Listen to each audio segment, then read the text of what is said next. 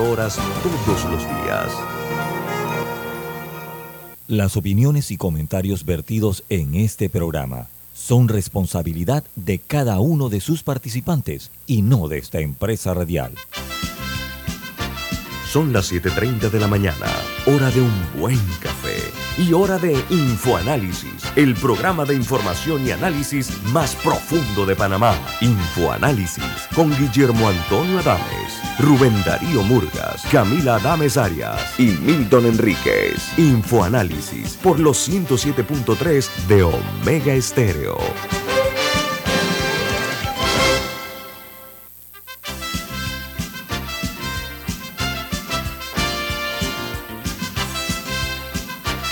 Hola, buen día, bienvenidos. Esto es Info Análisis, un programa para la gente inteligente que es presentado por los profesionales. Camila Ames. Alexandra Siniglio. Guillermo Antonio Adames, Daniel Araúz en los controles. Hoy es 31 de agosto del año 2022. Hago un paréntesis muy especial para enviarle un saludo a mi hermana, a mi hermana querida Boshi, Adames de Sierra, que cumplas mucho más, hermana. Yo digo con el amor de hermano a la hermana, ¿ok? Que tengas un lindo día también hoy. Bueno, amigos, este programa lo patrocina. Café Lavazza, un café italiano espectacular que puedes pedir en restaurantes, cafeterías, sitios de deporte o de entretenimiento, te da la bienvenida a Infoanálisis. Pide tu Lavazza. Bueno, amigos eh, de Infoanálisis, este programa lo pueden ustedes ver en YouTube, en video. Eh, lo pueden, en, quedan todos grabados en YouTube. Además, lo pueden ver en directo, en vivo, a través de Facebook Live y en la app de Omega Stereo que está disponible en Play Store y en App Store. Eh, ayer se dio una infausta nueva del fallecimiento de uno de los grandes hombres del siglo XX, Mikhail Gorbachev. Él logró eh, que la Guerra Fría concluyera de una manera pacífica Gorbachev murió a los 91 años de edad después de una larga enfermedad. El líder ruso se le considera el último líder de, Rusia. Vamos a darle a conocer a ustedes cómo lo cubren, la cobertura que le han dado los diarios estadounidenses a este fallecimiento del, señor Gorbachev. El New York Times titula, Mikhail Gorbachev, quien supervisó el fin de la Unión Soviética, ha muerto a los 91 años. El ascenso al poder de Gorbachev puso en marcha una serie de cambios que llevaron a la disolución de la Unión Soviética y al final de la Guerra Fría.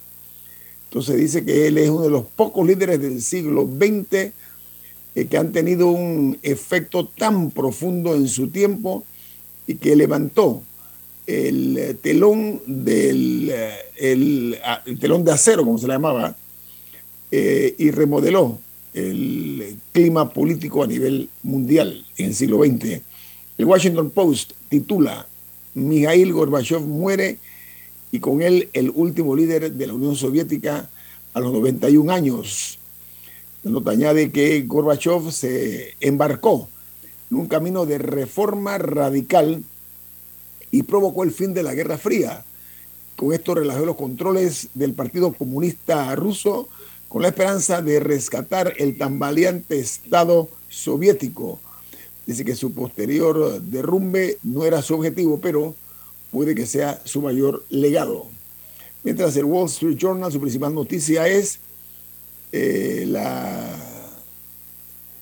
la siguiente.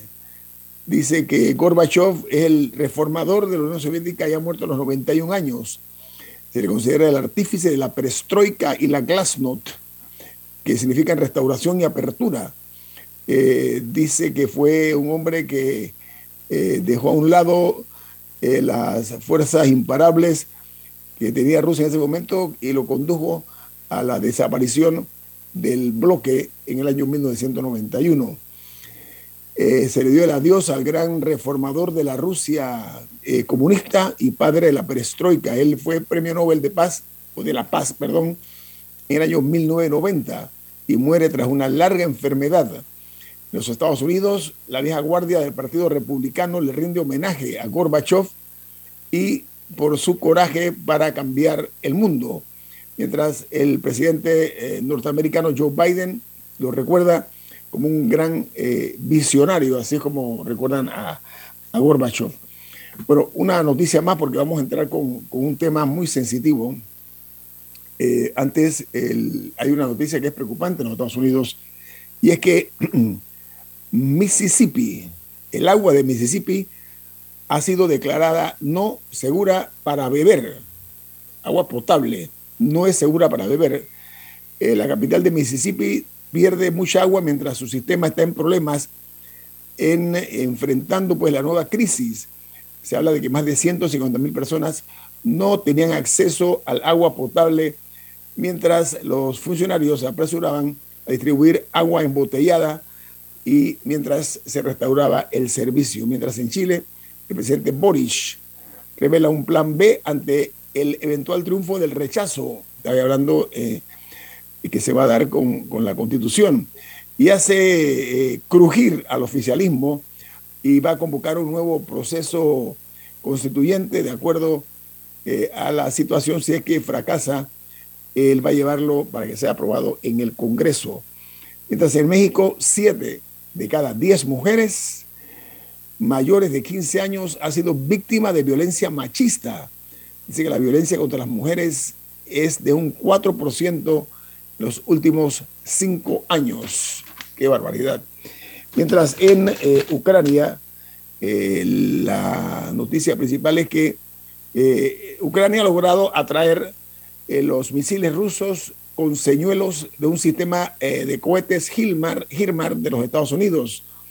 Dice que con este, con este sistema engañan eh, los, los misiles que les lanza Rusia o que les dispara, y son misiles muy costosos, está perdiendo Rusia esa, una cantidad de dinero importante en misiles que no están cumpliendo su función contra las, las, los, objetivos que tienen ellos en Ucrania. Ellos están, los eh, ucranianos, sacando mucho provecho de estos eh, armamentos sofisticados que los Estados Unidos han logrado desarrollar, que sirve como señuelo, como, como, una, como una trampa que distrae el objetivo de los, eh, de los misiles que está utilizando pues el, el señor Vladimir Putin contra Ucrania. Amigos, Vamos a abrir el compás a las notas eh, nacionales porque hay una realidad inobjetable y es que sigue eh, todavía eh, persistente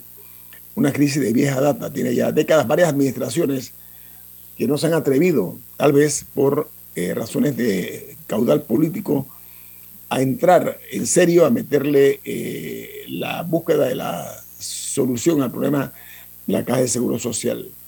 Esta mañana está con nosotros el ex subdirector general de la Caja de Seguro Social, el doctor Francisco Bustamante. ¿Cómo está, doctor Bustamante? Buen día.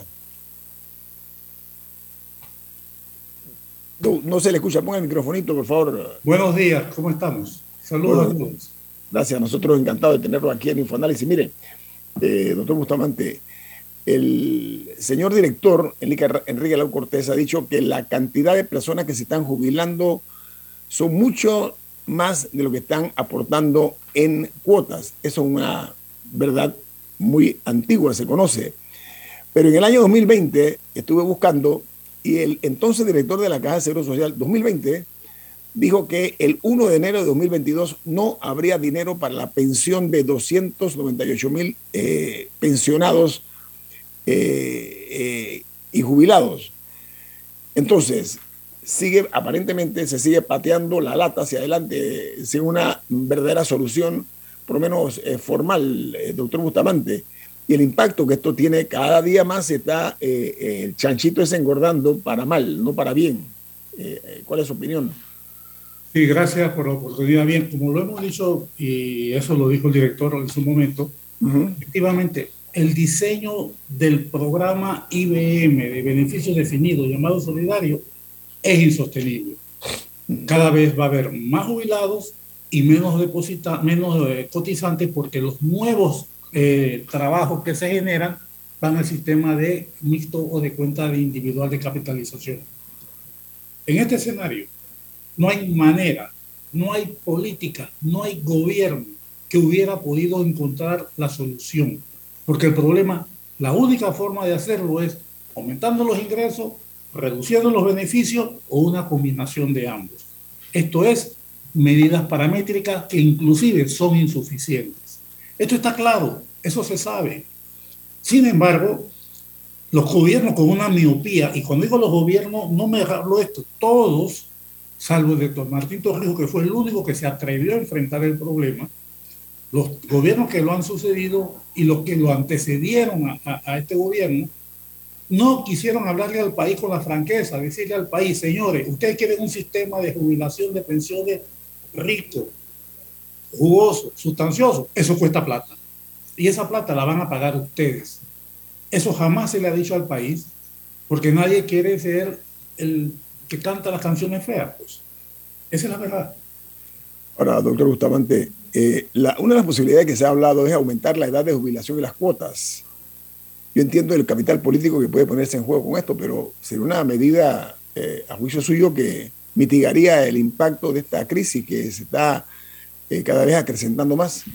Repito, las medidas paramétricas, aumento de edad, aumento de cuota, eh, extensión de la, de, posponer la edad de jubilación, todas esas cosas definitivamente alivian el problema del déficit, pero no resuelven el problema. El problema es, repito, y lo dijo muy bien el director Lau, cada vez hay menos cotizantes, cada vez hay menos beneficiarios con prestaciones sustanciosas. Tú, tú aportas el 13,5% de tu sueldo, ojo, 13,5% de tu sueldo, y recibe de tu mejor sueldo, de tu, de tu sueldo, no importa lo que haya ganado, y retiras el 60% de por vida, en condiciones de que vas a vivir 10, 15, 20 años más allá de lo que se vivía antes. Eso es insostenible. Eso no se Doctor Bustamante, es que el modelo desde el inicio eh, se sabe, es una pirámide y está comprobado que las pirámides a la larga colapsan, ¿no? Estos sistemas de pirámides. ¿Por qué? Precisamente por eso, ¿no? Alexandra, gracias y qué gusto verte. Saludos. Igual. te cuento un chisme. Así no fue diseñado el modelo. ¿no? Si no se diseñó el modelo. ¿Cómo se diseñó? Vete a la ley del la ley 23 de 1943, la ley de Arnold Fuaria. Un médico, y la verdad que cada día no soy academista, pero la verdad que me, mi respeto a la memoria de este señor. La ley del 43 tiene nueve páginas. Es un marco de gestión que permite una verdadera gestión financiera de la institución no fija medidas paramétricas, no fija los montos, sino que lo condiciona a los estudios actuariales que se vayan generando y a una revisión periódica de los mismos. No fija ni siquiera el monto la cuota. Eso va a salir de un análisis actuarial. Y la responsabilidad está en la Junta Directiva con Junta Técnica Actuarial. El gerente de la Caja del Seguro Social, en el diseño original, tenía que ser una persona versada en finanzas y tenía que poner una, una fianza de 25 mil balboas en la época. Eso es un montón de dinero. Para ser director. Para ser director. Para ser director en aquella época tenía que tener versado en finanzas y poner una fianza de 25 mil dólares. Calcula que una persona ganaba 200 dólares un presidente. Imagínate una fianza de 25 mil dólares. Era una señora fianza por los errores que cometiera. Todo eso se lo llevó al río de la historia y los gobiernos complacientes fueron dando beneficios. Es más, en ese diseño original, la familia tiene derecho a, tener, a tener eh, seguro familiar pagando una cuota. Los beneficiarios tenían que pagar una cuota.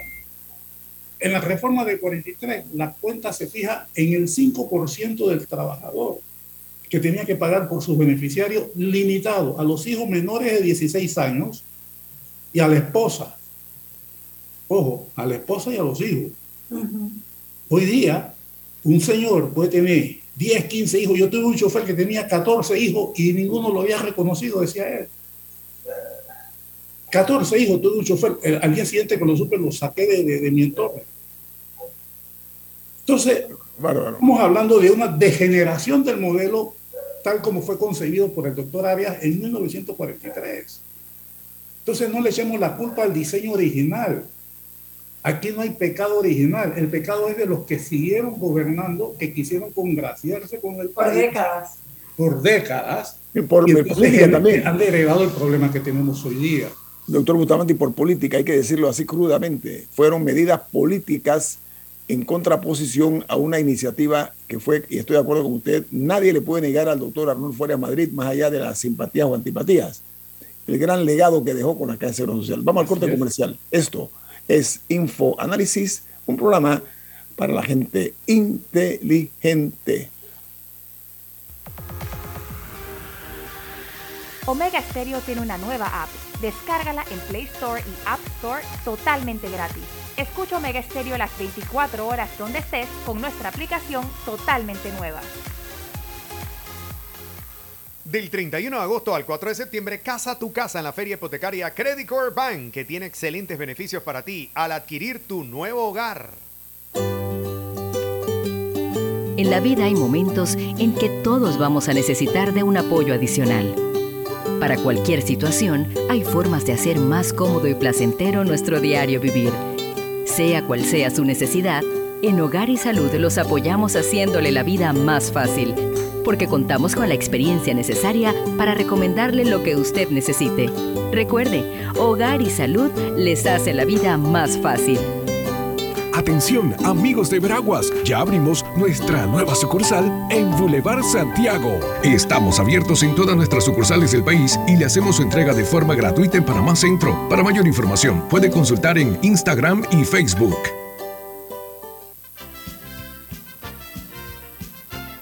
La gente inteligente escucha InfoAnálisis. Los anunciantes inteligentes se anuncian en InfoAnálisis. Usted es inteligente. Llame al 269-2488 y todos lo sabrán. Infoanálisis, de lunes a viernes de 7 y 30, 8 y 30 de la mañana, en donde se anuncian los que saben. Tener casa propia es pura emoción, por eso ven a casarla desde el 31 de agosto al 4 de septiembre en la feria hipotecaria de Credit Corp Bank, que trae excelentes beneficios para ti.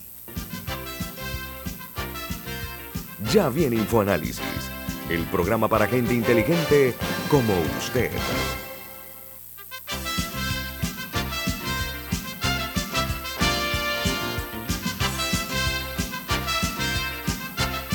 Camila, usted tiene un mensaje importante. ¿De qué se trata?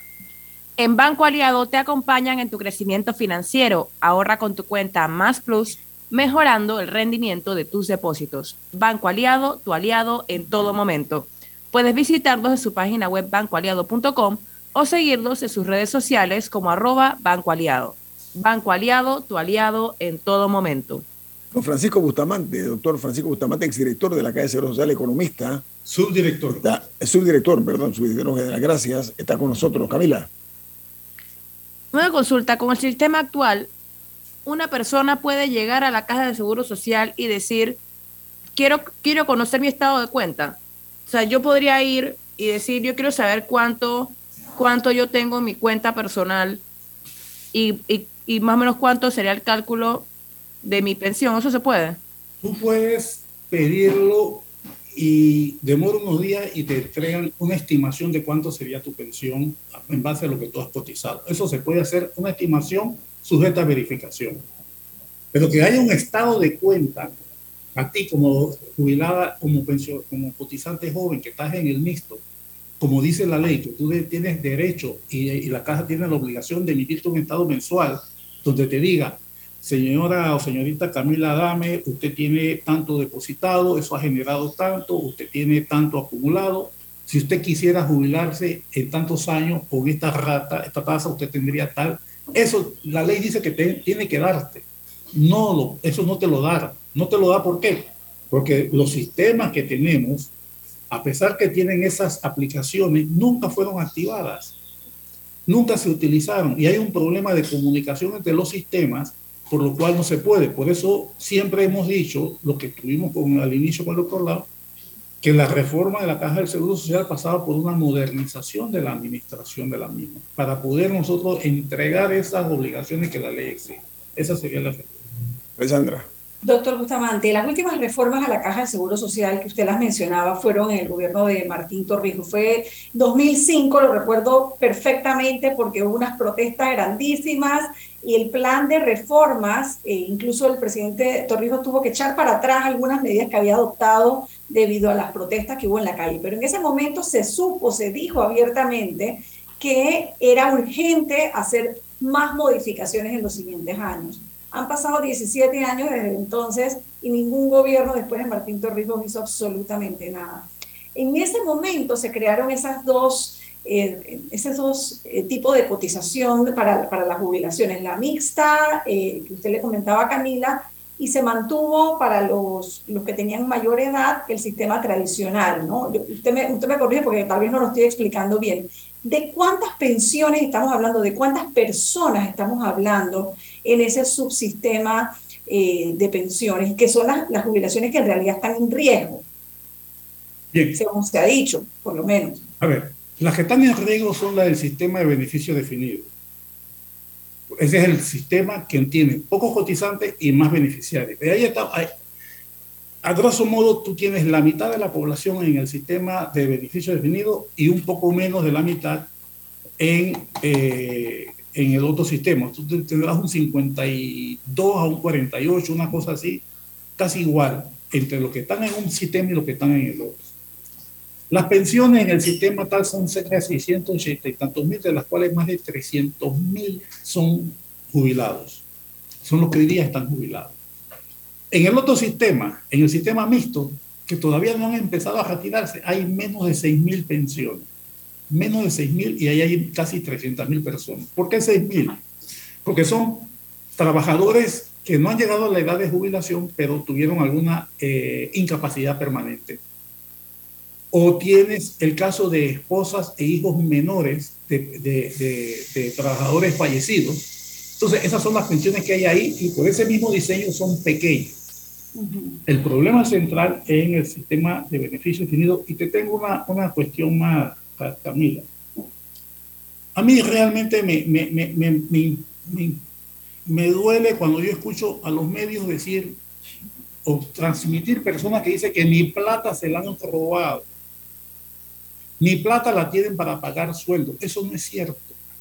Los gastos administrativos de la Caja de Seguro Social los paga 100% el gobierno ni un solo centavo de la cuota obrero patronal se usa para pagar un salario a menos solo del personal de salud. Entonces, ¿qué sucede? Y esto es lo que yo quiero decirle a la población. La cotización que usted pagó cuando usted se retira con los parámetros vigentes a casa a máximo ocho años de, cotiza, de, de, de pensión. Todos aquellos que tenemos más de ocho años jubilados, sorpresa, vivimos del subsidio de otros somos subsidiados, porque estamos recibiendo más dinero del que pusimos.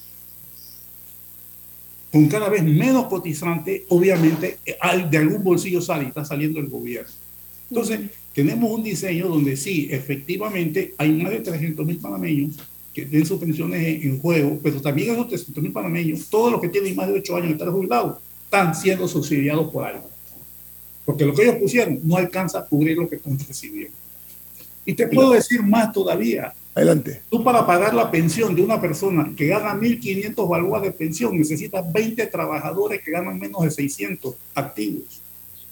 Pero para pagar la pensión de un trabajador de menos de 600 dólares jubilado, basta con lo que uno que, que, que gana 1.500, que ganaría 2.500 paga. Entonces tú tienes un subsidio de los que ganan menos a los que ganan más.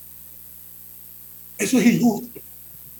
Eso no es solidario. No, inequidad, eso es una inequidad, es una inequidad total. Sin embargo, los medios y los sindicatos le han vendido al país que el sistema solidario es lo más solidario que hay. Eso no es cierto.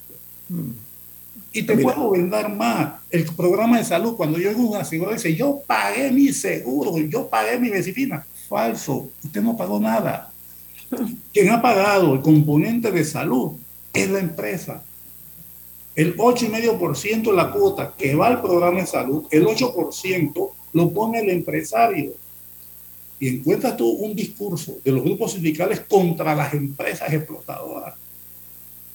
Entonces aquí hay una, un diálogo de sordos y un diálogo de intereses que realmente, en vez de aclararle al país la gravedad de la situación, lo ponemos eh, cubierto por esos intereses y le decimos es culpa del gobierno que no se pone los pantalones largos. No, señores, el gobierno no se pone los pantalones largos porque la sociedad panameña no se los ha puesto tampoco.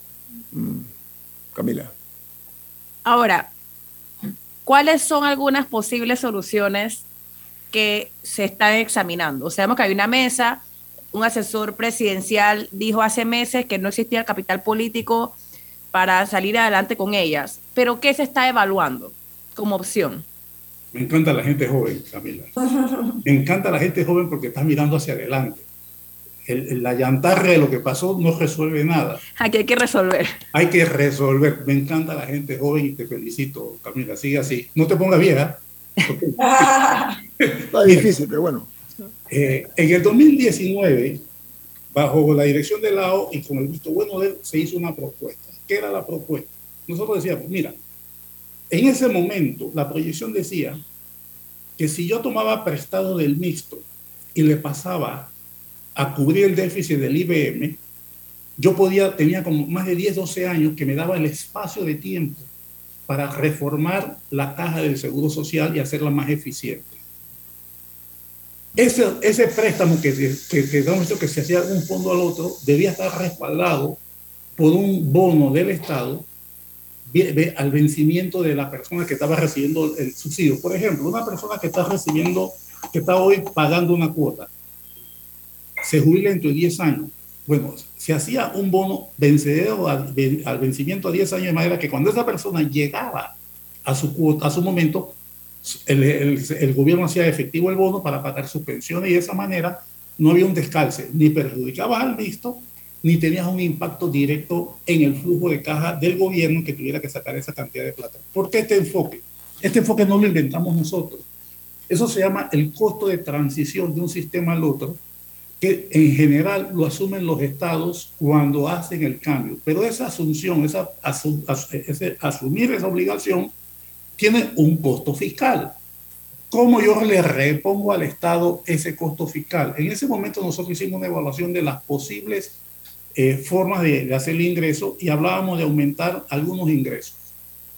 Entre eso decíamos nosotros vamos a aumentar el famoso concepto de fibra óptica, vamos a extenderlo a todas las comunicaciones que se pague, porque así en un tiempo fue así, que se pague no sobre tecnología, sino sobre la franquicia que da el Estado. Esa era una posibilidad. Otra posibilidad que nosotros hablábamos era que el ITBM pasara de 7 a 10. Eso le daba más de 750 millones a los valores de esa época de ingresos nuevos al Seguro Social para cubrir las pensiones. Y la tercera opción que hicimos, que hicimos, que eran varios juegos de escenario, era cuáles serían las posibles eh, medidas paramétricas. Ninguna aplicable en, en el momento, sino en un lapso de varios años. Aumentar la edad de jubilación, reducir un poco el, volumen de las, las, prestaciones, una combinación de ambas. Es decir, hay varios escenarios. Esa fue la, la combinación que nosotros le ofrecimos al país, que lamentablemente nunca llegó a discutirse, pero fue una propuesta en firma que está ahí en los archivos de la Caja de Seguro Social de una posible solución. ¿Qué se hizo en el diálogo? Se quiso hacer que la sociedad asumiera un papel y una responsabilidad de lo que estaba pasando. Eso no se logró. Las personas que fueron al diálogo no entendieron lo que se les pedía o no supimos vendérselo bien. De manera tal lo que quisieron fue pedir más, pedir más, pedir más y no poner más, que es lo que se necesitaba para salvar el programa. Absolutamente. El tiempo lamentablemente. No, y me gustaría, me gustaría comentar también que dentro de esta, dentro de el escenario en el que se dijo que no se tenía capital político para salir adelante con reformas, cuando se estaba hablando del contrato de Minera Panamá, el gobierno sí salió a decir que destinaría 190 eh, millones de provenientes de la, de la, actividad minera para el IBM, pero, no era para cubrir déficit de lo actual, sino para aumentar pensiones.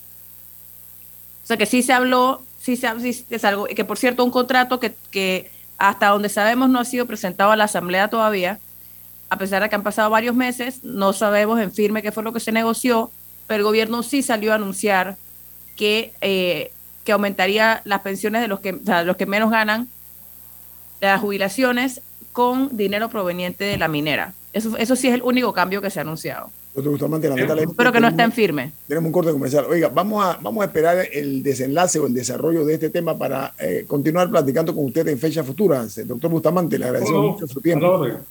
Muy bueno sus aportes, muy bueno y hemos aprendido algunas cosas muy didácticos, sobre todo, doctor Bustamante, como de costumbre. Gracias. Gracias, usted. Hasta luego. Vamos al corte comercial. Esto es Info Análisis, un programa para la gente inteligente.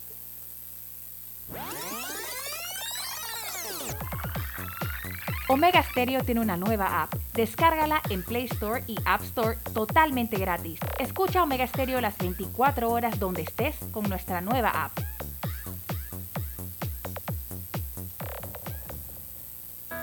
Hay quienes se levantan antes que el gallo cante, quienes desde la oscuridad encuentran una luz de esperanza, quienes ven la oportunidad de crecer uniendo pueblos y son los mismos quienes ven progreso en el cambio. A nuestros clientes por inspirarnos a avanzar, a progresar por casi 100 años. Les damos gracias visionarios y ASA.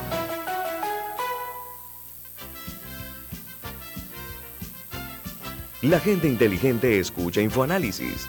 Los anunciantes inteligentes se anuncian en InfoAnálisis. Usted es inteligente. Llame al 269-2488 y todos lo sabrán. Infoanálisis, de lunes a viernes de 7 y 30, 8 y 30 de la mañana, en donde se anuncian los que saben. Llega el décimo a Max Store con los mejores descuentos en tus productos Apple favoritos. Financialos ahora y llévalos hasta en 36 cuotas sin intereses. Visita nuestras tiendas o entra en nuestra página web www.maxstore.com.pa y disfruta de todo el poder que tu tienda Apple autorizada tiene para ti. Aplica términos y condiciones. Buscando la mejor hipoteca, ven a la feria hipotecaria Credit Corp Bank y casa tu casa. Te esperamos el 31 de agosto al 4 de septiembre en nuestras sucursales. Ven y visítanos. Ya viene InfoAnálisis, el programa para gente inteligente como usted.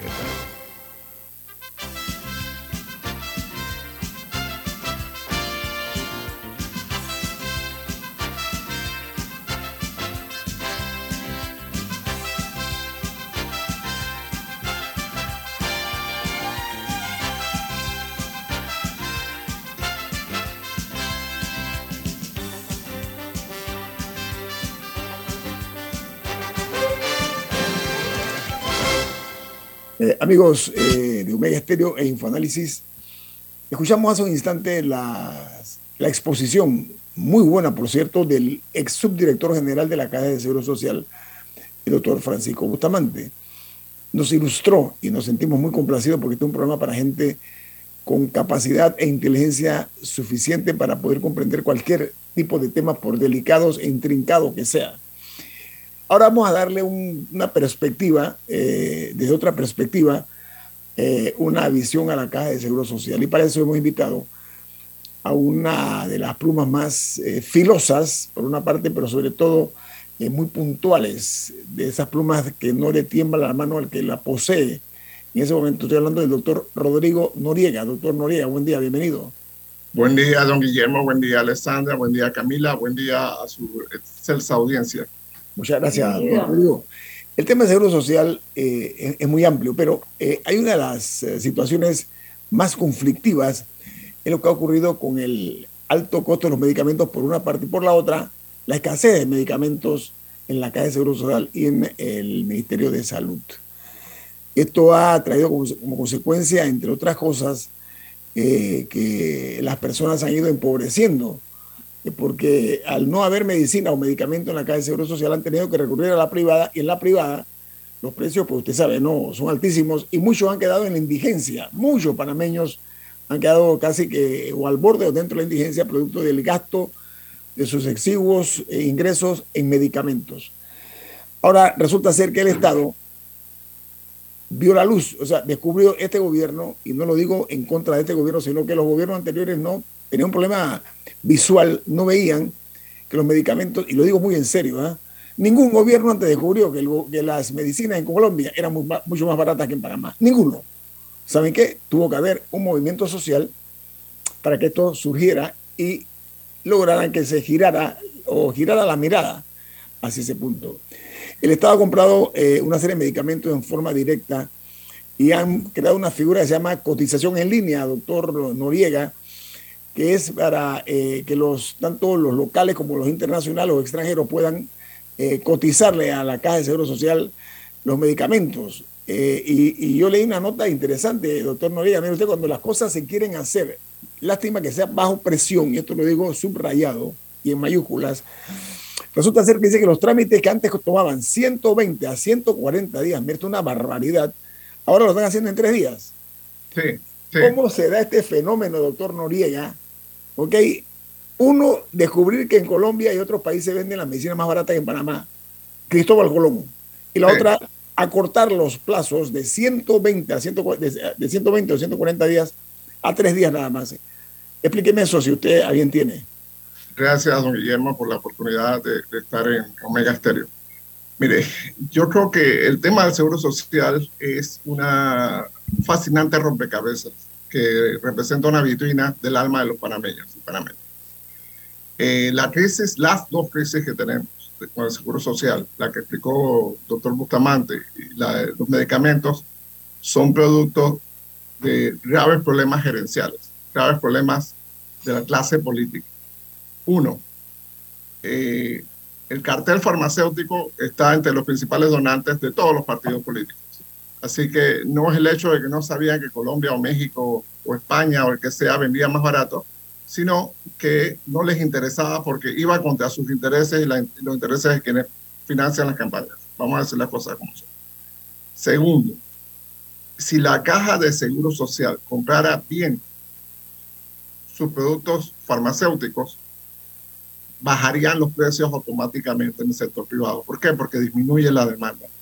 La gran mayoría de la demanda de la gente que está visitando farmacias son personas jubiladas, enfermos crónicos y otros y otras que son beneficiarios de la caja de seguro social.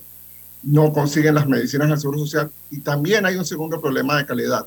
El seguro social compra en ocasiones productos que no son los mejores o los más convenientes para, para sus pacientes. Eh, yo recientemente, que salí del hospital, tenía que buscar una medicina del Seguro Social pero el Seguro Social la tiene en un formato que es prácticamente un hisopado, que es sumamente inconveniente para los pacientes. Hay una versión que es en aerosol, que es la que conseguí por el sector privado. Eh, esa versión del hisopado obviamente produce mucha molestia y, básicamente te puede noquear porque con mucha facilidad te pasas la dosis. Entonces, eh, ¿por, ¿por qué hacer esa compra así? Eh, en, otro caso, un asistente mío eh, tuvo un problema cardíaco muy serio y el Seguro Social le iba a poner un implante de corazón. Eh, no, no quiero decir de mala calidad porque no era cierto, pero no era el, el, más actual, el más contemporáneo. Resulta ser que el más moderno valía menos que el viejo que tenía el Seguro Social, valía 600 dólares y el Seguro Social estaba como en 800 y pico. Entonces, esa política de medicamentos y de compra de insumos del Seguro Social necesita no una lupa, un microscopio eh, Panamá tiene opciones y las ha tenido por muchos años para abaratar los medicamentos. Yo sé que el comentario que voy a hacer va a molestar a algunos de mis amigos de, las distribuidoras de medicamentos, pero en Panamá hay lo que se llama en la literatura de ciencias sociales una huella colonial. ¿Por qué? Gran parte del precio, altísimo precio que ponen eh, los medicamentos en Panamá, no lo ponen las distribuidoras, no lo ponen las farmacias, lo ponen los fabricantes. ¿Y por qué cobran tan caro? Ah, bueno, es que Panamá es un mercado pequeño. Sí, pero en Uruguay, que es un mercado más pequeño, la medicina es más barata. Bueno, es que Panamá eh, tiene un alto PIB. Sí, pero Chile, que tiene un alto PIB, tiene las medicinas más baratas. Entonces, ¿qué es la explicación más coherente que he encontrado? Que originalmente, 30, 40, 50 años o más atrás, cuando las grandes empresas farmacéuticas norteamericanas vendían a Panamá, el mercado panameño era la zona del canal, era el Departamento de Defensa el Departamento de Defensa compra a los precios de Estados Unidos más un sobrecosto por logística y comisión administrativa. Lo que quedaba, Pfizer, Johnson Johnson, Merck, eh, la empresa que fuera, Lo que quedaba, bueno, vamos a vendérselo a, a los distribuidores en Panamá o vamos a vendérselo a los panameños. Entonces, para ellos, en su, digamos, en, la distribución de sus mercados, el mercado panameño era la zona del canal. ¿Por qué? Porque había una población permanente allí, había una alta presencia militar, recordemos lo que fue Vietnam, cientos de miles de jóvenes estadounidenses se entrenaron en lucha en la selva en Panamá, en la zona del canal. Entonces toda esta gente necesitaba medicamentos y ese era el mercado. Y quedó esa huella colonial. Se, se acabó la zona del canal, pero quedaron los altos precios de medicamentos Panamá no ha unido realmente ningún bloque económico. Decimos que somos parte del sistema de integración centroamericana, pero no compramos con Comisca. Eh, el gobierno estuvo coqueteando con UNOPS y UNOPS, eh, la experiencia en Guatemala, en Honduras, en el mismo México de UNOPS, es que puede conseguir una rebaja del 50-60% para la gran mayoría de los productos de seguro social, pero había una incomodidad de parte de la Caja de Seguro Social que no querían comprometer su capital eh, con, una agencia de Naciones Unidas para abaratar el costo de los medicamentos. Entonces, están en estas compras individuales ahora con Colombia. Ojalá salga muy bien todo el asunto. Yo recomiendo que también lo hagan con México. Pero estas distorsiones del mercado panameño, una por la incapacidad eh, intencional del Seguro Social de comprar bien y, mantener bien sus inventarios, el Seguro Social insiste en comprar medicamentos hasta el mes de septiembre. El año tiene nueve meses para el Seguro Social octubre, noviembre y diciembre son usualmente años, meses de escasez en la farmacia del Seguro Social. ¿Por qué? Porque la planificación, y, esto me lo han contado personas adentro, ah, es que ellos calculan que el próximo año va a aumentar 10% el, consumo. No, eso no tiene nada que ver. Si hay una pandemia, va a aumentar el consumo. Si hay una crisis económica, va a aumentar el consumo. Entonces, hay múltiples factores que aumentan el consumo de medicamentos. Y eh, realmente la burocracia del Seguro Social no tiene intenciones de, cambiar en ese sentido. Como bien dijo usted, don Guillermo, ahora por las presiones populares y ahora porque es un tema que está saliendo altísimo en las encuestas, el costo de medicamentos, eh, los políticos se ven obligados entonces a eh, salir con estas eh, respuestas medio improvisadas. Bueno, vamos a comprar en Colombia. Ok, perfecto. podemos comprar en México más barato, podemos comprar en Brasil más barato, podemos comprar en Argentina más barato. Entonces, debemos crear un aparato de inteligencia de, la, de las compras del Estado que sea capaz de encontrar estas oportunidades. Yo uso medicamentos que en Panamá vale 15, 16 dólares sin el famoso descuento y en México vale un dólar. Y es el mismo medicamento y la fábrica está en México. Entonces, yo acabo de estar en Colombia hace unos días. Fui específicamente, créame, a ver ese tema porque para que no me echen cuento. ¿Y sabe qué descubrí? Que medicamento yo llevé la foto okay, del medicamento con el precio medicamentos de 70 dólares, ya cuestan 6 dólares. En Colombia, 6 dólares y aquí, 70. Eso es un exabrupto escandalosamente vulgar, ¿no? Pero lo que yo me pregunto, doctor Noriega, y me preocupa lo que usted está diciendo, que no se está tomando en cuenta los tres últimos meses del año. Explíqueme dos minutos eso, por favor. Bien, la planificación usual de la Caja de Seguro Social es eh, cuando estas compras no son saboteadas por alguno de los postores, ese es otro problema que hay que mejorar la legislación de compras eh, si usted licita en la Caja de Seguro Social 400 líneas de medicamentos, viene alguien y impugna una, impugnó toda la licitación. Y las 400 líneas de medicamentos, bueno, cada hospital va a tener que comprar en la farmacia más cercana. Así que eso es un buen negocio para todo el sistema. Eh, esa norma había que cambiarla hace muchísimo tiempo y ningún gobierno la ha cambiado. ¿Por qué será? Eh, no, pero ¿por qué será? usted pregunta en voz alta, pero ¿por qué usted cree que será eso? obviamente por los conflictos de intereses del mm. gobierno y sector privado. Eh, otro, otro tema es, me haces una licitación y me dices que en 15 días debo entregar el medicamento. Para yo entregar el medicamento en 15 días significa que yo lo tengo que tener ya en bodega, a menos que sea telépata o tenga alguna otra forma de tener la información adelantada. Eh, yo no puedo tener en bodega un montón de, medicamentos esperando. Ah, mira, la, la Caja Social va a hacer la licitación la próxima semana.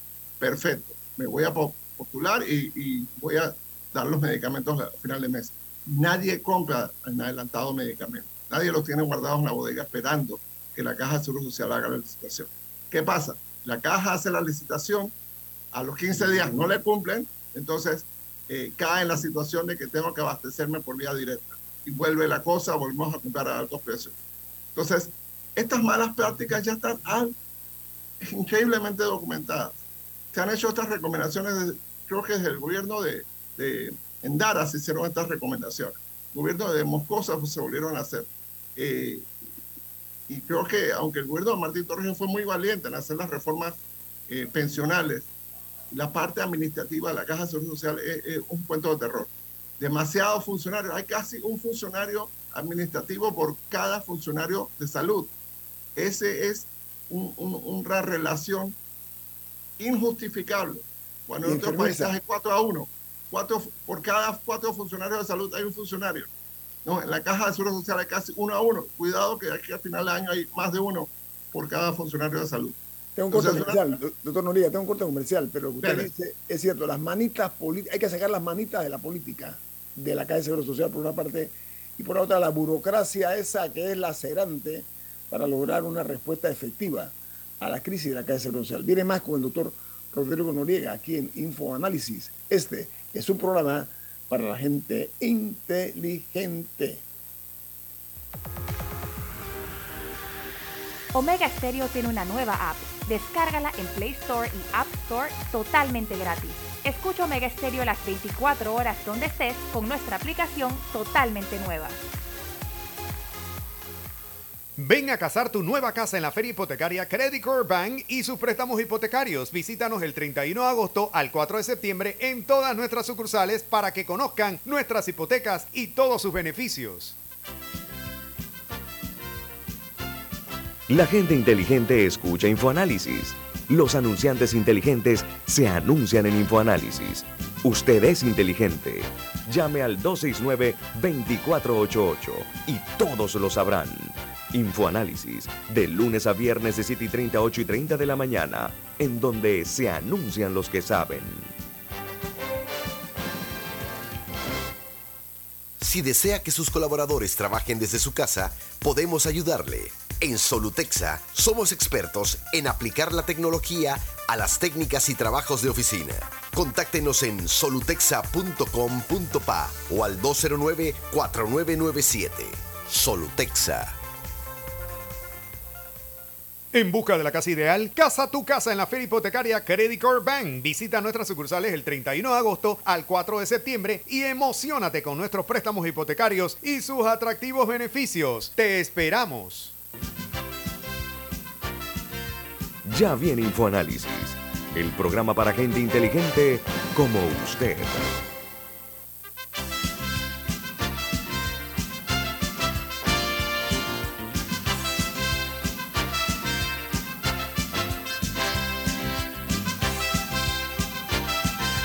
Para los que nos están escuchando por uh, Facebook Live, nos están viendo, el doctor Noriega de hacer un punto importante. La vida es demasiado corta para perderse en pequeñeces.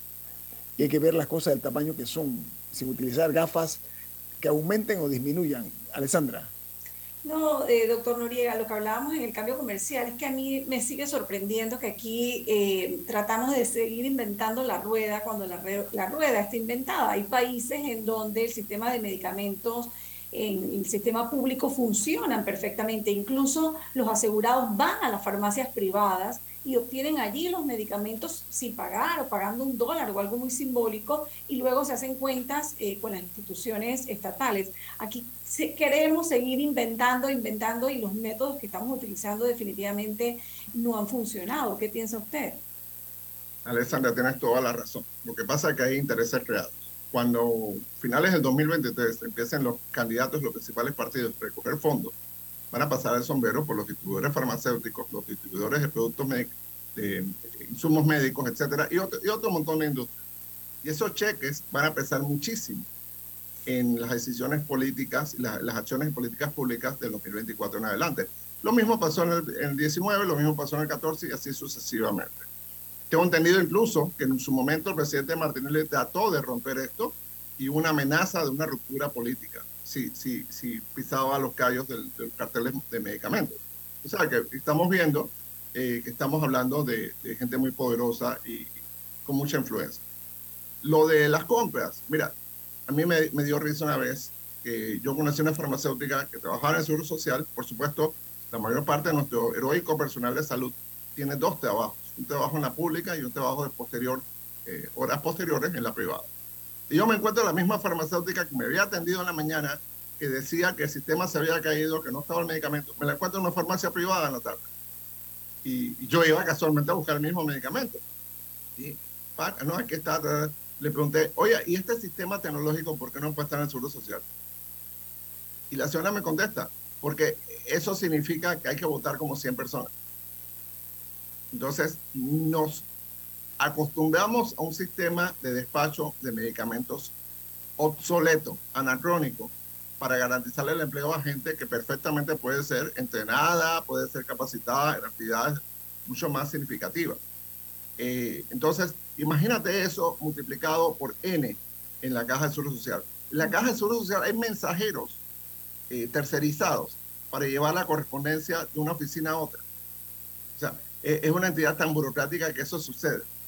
Eh, como bien dijo el doctor Bustamante, y esto se sabe desde hace 10, 15 años, que los sistemas informáticos de la Caja de Seguro Social, que son entre los más caros que, este país ha comprado, no se comunican.